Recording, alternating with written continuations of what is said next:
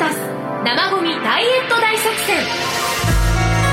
FM 大阪ハグタス大塚由美がお送りしています。さてここからはハグタス生ゴミダイエット大作戦。このコーナーは豊かな低炭素社会づくりに向けた知恵などをみんなで楽しくシェアして発信していく気候変動キャンペーン Fun to Share の理念に基づいてお送りします。普段何気なく生活の中で出しているゴミその中でも生ゴミってかなりの量そして重さがあることをご存知でしたか？このハグタス生ゴミダイエット大作戦はそんな生ゴミをまずは身近な取り組みからダイエットにつなげ二酸化炭素排出量を減らし地球温暖化を防止しようという地球と未来をみんなでハグするエコプロジェクトです。ではこのプロジェクトといえばこの方 NPO 地域環境デザイン研究所エコトーンの太田光平さんです。どうぞよろしくお願いいたします。よろしくお願いします。太田さんもう今日が最終回ということに。あっという間でしたね。本当ですね、はい。えー昨年の7月末に生ゴミダイエット大作戦をこの番組でスタートしました。生ゴミダイエット大作戦に参加いただけるモニターの方を番組やイベントを通じて募集いたしました9月のリーダーズミーティング10月11月のロハスフェスタそして番組ウェブを通じてモニター参加宣言をしてくださった方は600名を超えました。おたくさんの皆さんにご協力いただきまして本当にありがとうございました。その中でですね1週間の生ゴミの重さ生ゴミの水分を絞ったその後の重さこれをですね日記式に記入するチャレンジシートにご記入いただきまして FM 大阪まで返信をくださいましたモニターの方が84名ねえ、いらっしゃいました。こんなにたくさんの方がチャレンジしてくださねいましたね。えー毎日記入するというのはそしてまた FM 大阪まで送ってもらわないといけないしいろんなね工夫した点とか書き込むとこもありましたし、はい。えー大変だったと思うんですけれども本当にご協力ありがとうございました。この84名の皆さんの結果の数値を使いまして、えー計算を今回そうですね。ねさせていただきました。はい。さああのちょっと大きな数字になりますので太田さんの方からこれうん発表していただいてもいいですか、そうですね。はい、あのーまあこの番組でも繰り返しねお伝えしてきましたけれども、ええ。まああのー生ゴミを運んだり燃やしたりするのってエネルギー使うんですよ。で、はい。これから、えーこれがどれぐらいのこの二酸化炭素排出量になってるのかなとか、うん。まあ温室効果ガスが出てるのかななんていうことを今回モニターをしてくださった方々の絞ったあの水の分でですね、はい。計算をしてみたんですね。はい。はい、でちなみにその84世帯の方大体平均でですね1日4.8食分ぐらい、あのー食事を作られてたんです。平均するとはい、4.8食。もうこれがだからあのお一人でお住まいの方もいれば5人でお住まいの方もい。ろいろですけど、ええ。平均すると大体4.8食分約5食分のお食事を作られていたと。でこの5食分から出てくる生ゴミっていうのがですね、はい。あのトータルすると、うん。えーまあ、あの17万9407、まあ、あのグラムということなんですけれども、ここからですねあの水切り後はですね15万7876グラムということで、ええ。あのまあ、1万2308グラムあの水切りができたと、まあ、あのグラムで言ってるのは分かりづらいかもしれない。12キロ水を水が切れたっていう話なんですよ。12キロ水が切れた。はい、うん。12キロ水が切れた、はい。あの12キロ分ってそんなに大きくないんじゃないのと思うかもしれないですけれども、はい。そんなことはないんですね。ないですね。12キロ水を切ったということはうん、大きいですよ。大きい。あのそもそもそのこれをチャレンジをしてくださった方々は分かると思いますし、はい。日常的に切られてる方も分かると思うんですけど、うん。例えば人参の水を切るってねえね煮出したらあのねあのぐっと絞りやすいかもしれないですけど、その硬いまんまだとねええ。えなかなか絞れないじゃないですか。はい。まあ、あの野菜のおに含まれる水分というのはとても多いんですけれども、なかなか水を切るって難しいんですよ。うん。で84世帯の方で1週間やったら12キロ水があの絞れたとはい。いうことはですね、ええ。あのこれ単純に計算をすると、はい。あのー大体これこれまあ CO2 換算をするとですね、ええ。これが CO2 換算するにあたって運生ゴミを運搬する、うん。焼却する、うん、する際のこの CO2 量ですね。はい。プラスその燃焼する際に放出する CO2 とか、ええ。まあこれがいろんなところからいろんな形で出てくるんですよ。はい。でこのお今回の絞った分を計算をするとですね、はい大体、えーまあかなり大 これも数字が大きいんですけれども、はい。まあ、36トンあ30 36キロぐらいの CO2 が削減できたと。36キログラムのはい。CO2 ががあごめんなさい。これが36キログラムが絞る前ですね、うんうんで絞った後は、はい。あのー、だいたい、えー、32キロの CO2 のあの排出量になるんですね。うんうん、なのでこれがあの大きいか小さいかというとですね、はい。あ水切り後の水切り後は32キロになりますね。だからはい。今回の CO2 削減量でいうと、あのだいたい44キロぐらいなります。細かいね。わかりますか？わわかりにくいね。わかりにくいね。ちょっと待ってください。整理しましょう。はい。で今回でうん。どのぐらいの二酸化炭素排出量が削減できたか教えてください、はい。今回の削減量は44キロです、だから約今回44キロ。今回ねこうん。の84世帯の方が1週間、はい。まあ、こう言わせてもらいましょう。ただうん。水を絞った生ゴミを絞っただけです。はい。難しいと太田さんおっしゃいましたけどでもみ絞っただけです。そうそう。別に他何したわけでもただ生ゴミをギュッと絞っただけで、うん。1週間ではい。44キロの二酸化炭素排出量が削減できました、そうですね。はい。そういうことですよね。そういうことですそういうことです。でこの44キロの二酸化炭素排出量が削減できたっていうのは、数字にするとちょっと分かりにくいので例えば木に例えてください。木を何本植えたらこのぐらいの二酸化炭素が排出できるなるほど。そうなるとですねまあ大体杉の木大人の木ですけれども、あのこれが年間に吸収する CO2 の量っていうのがですね、はい。大体14キログラムというようにあの林野庁がまあ定めて環境省とか林野庁が言ってるんですけれども。ということは44キロってことは3本ちょっとまあ、3の本ちょっと。木を植えたと同じぐらいの効果が今回あったっていうことで84すよ。世帯の方が1週間やっただけでただ絞っただけで3本の木を植えたっていうことになったってことなんですよ。まあすね。はい。これを今この84世帯の方が1年間続けてんくださってくれようものなら。そうですよね。これ1週間で84ですから。そうですよ。1ヶ月あの1年間が52週ですか2ね週？としたら？何？159本？ね1年間で159本の木を植えたことをただちょっと絞るだけで。これたった84世帯の皆さんがしてくださったってみんなが協力したらっていうことですから。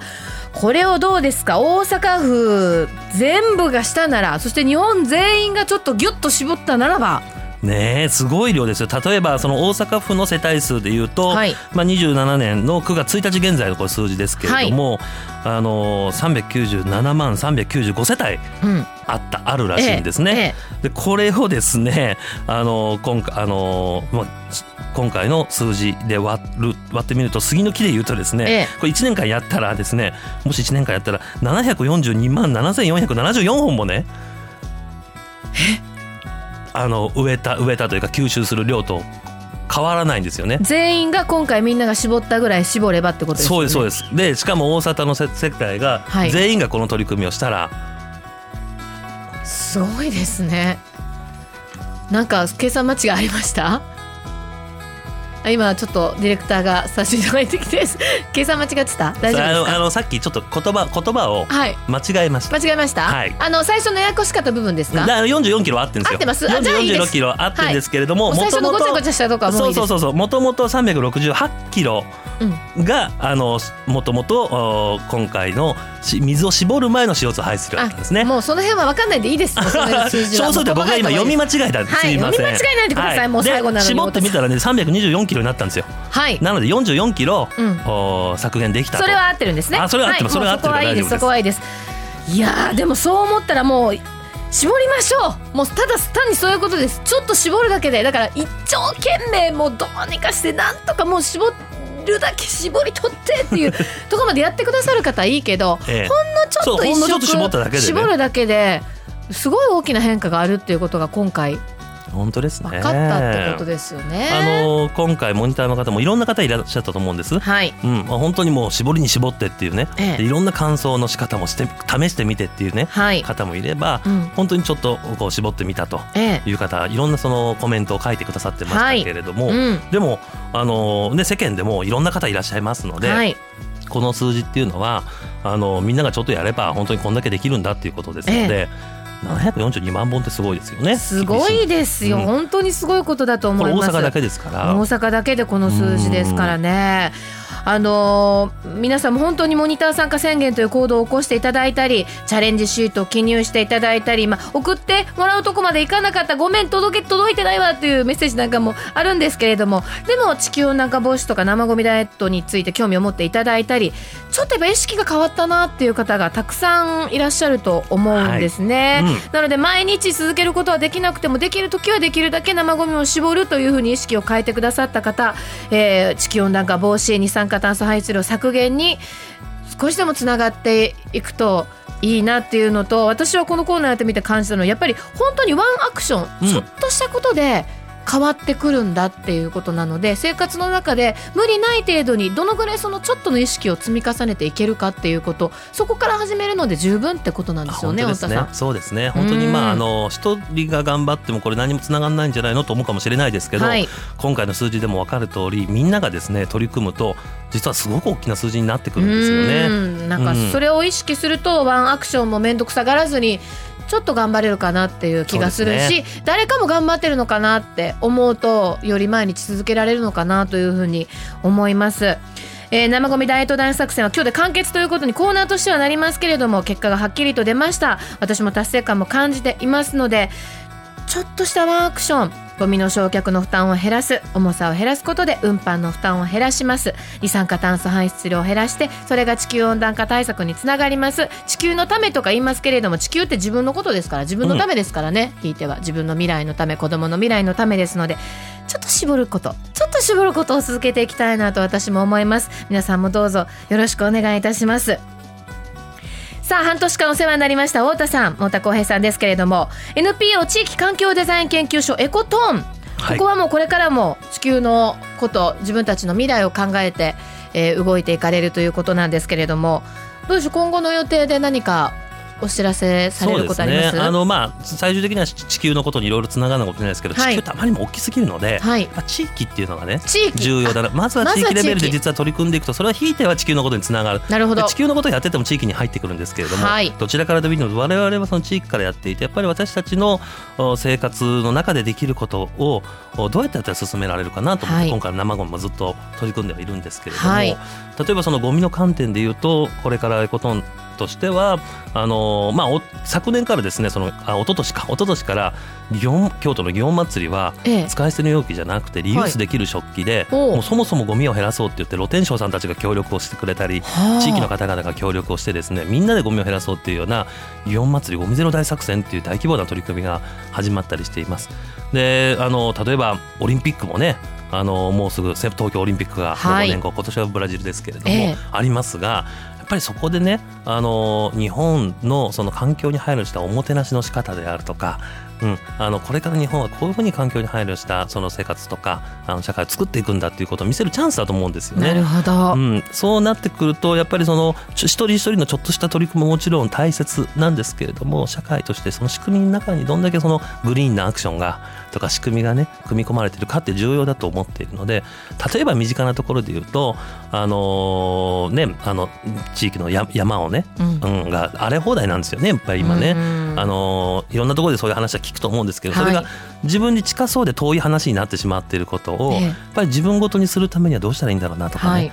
例えば我々が今使ってる使あのリユースできる食器はねリユース食器でその祇園祭りやってるって言いましたけれども、まあ、樹脂製そのプラスチック製のものが多いんですけれども例えばこれをじゃあ木に置き換えたらどうなるんだろうかとか自分の生活の中にもっと木のものを取り込むだけでもしかすると地元の財がねあの消費されてでそれでまたその山が元気になって、はい。であの身近に環境の話って CO2 がねその可視化されてないので分かりづらいかもしれないんですけど、うん。でもそれが防災に役立ったりもするんですよね。なるほど。つながっていくわけですね。うん。私たちの生活をより良くしていくということにつながっていく。そうなんですよね。だから、あのーなかなかその集中豪雨だとかね異常気象だとかいろいろあると思いますけれどもそれっていうのはか、まあ、あのせ自分たちの生活が起因している部分もありますので、はい。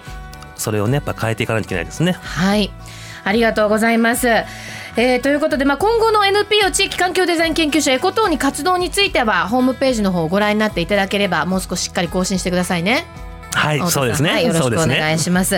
えー今回のハグタス生ゴミダイエット大作戦は大成功と言わせていただいていいですね、太田さん。いいと思いますはい、そして太田浩平のダイエット大作戦は大失敗に終わったねいうことでした。残念でした、はい本当にありがとうございました。